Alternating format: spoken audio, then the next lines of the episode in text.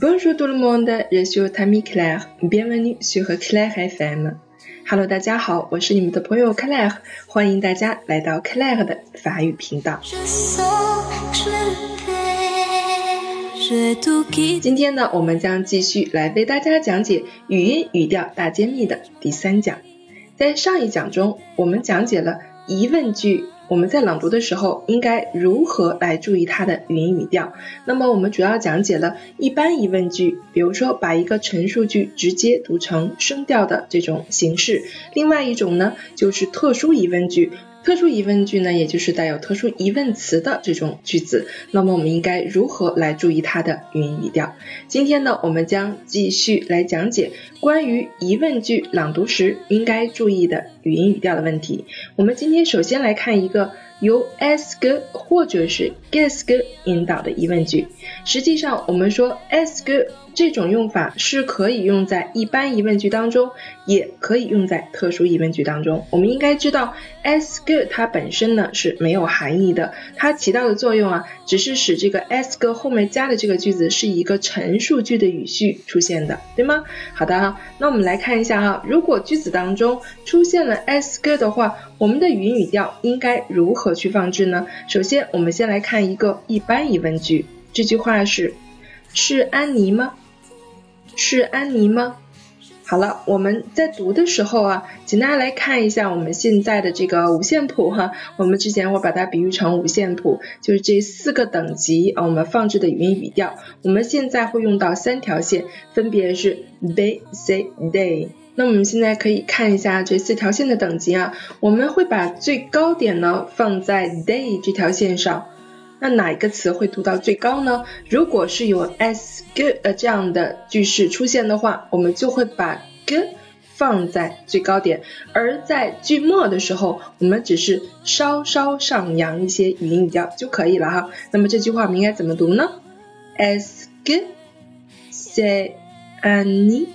啊，大家可以听一下啊，嗯，你的你稍微上扬一些就行了。我们的最高音呢是放在 as good 啊这样的一个语音语调上，s g say any 啊这样就可以了哈，不用把 any 读得很高很高啊，因为它的最高点是在 ge 这里啊，起一个强调的作用，s g say any，s g say any 啊这样就可以了。OK，好，我们来看第二个例句啊，您做了些什么？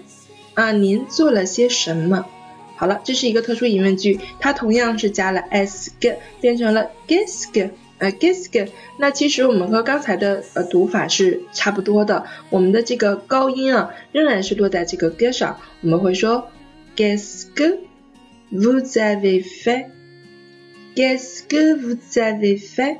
我们在读这个句子的时候要注意一个 vous avez 是必须要连诵的，vous avez 啊，vous avez fait。啊，avez fait 这个是已经在 day 这条线上了，它后面不用有一个非常高的音哈。我们这个 guess g 在这里是最高音的地方，guess g vous avez fait，guess g vous avez fait。你可以看到最后哈，就是慢慢的在下降啊，这个语调它的最高点是在 g 上。好了，那么凡是在句子当中有出现 s g 这样的短语的时候，我们都会把这个 g 读的。比较高一些，OK，好的哈。那么在疑问句当中呢，我们其实还比较常见一种形式，就是主谓倒装，对吗？哎，这种是比较规范的一种说法，比较书面化的一种说法。我们来看一下，好，我们先来看第一个例句哈，你有帽子吗？你有帽子吗？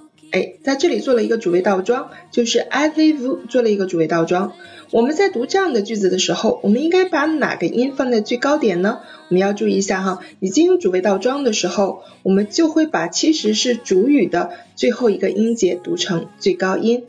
那么 avez-vous 这里的主语就是 v o u 对不对？它是单音节词嘛，所以整个这个 v o u 这个词啊，我们都要放在 they 这条线上，就是最高点上。所以我们应该说。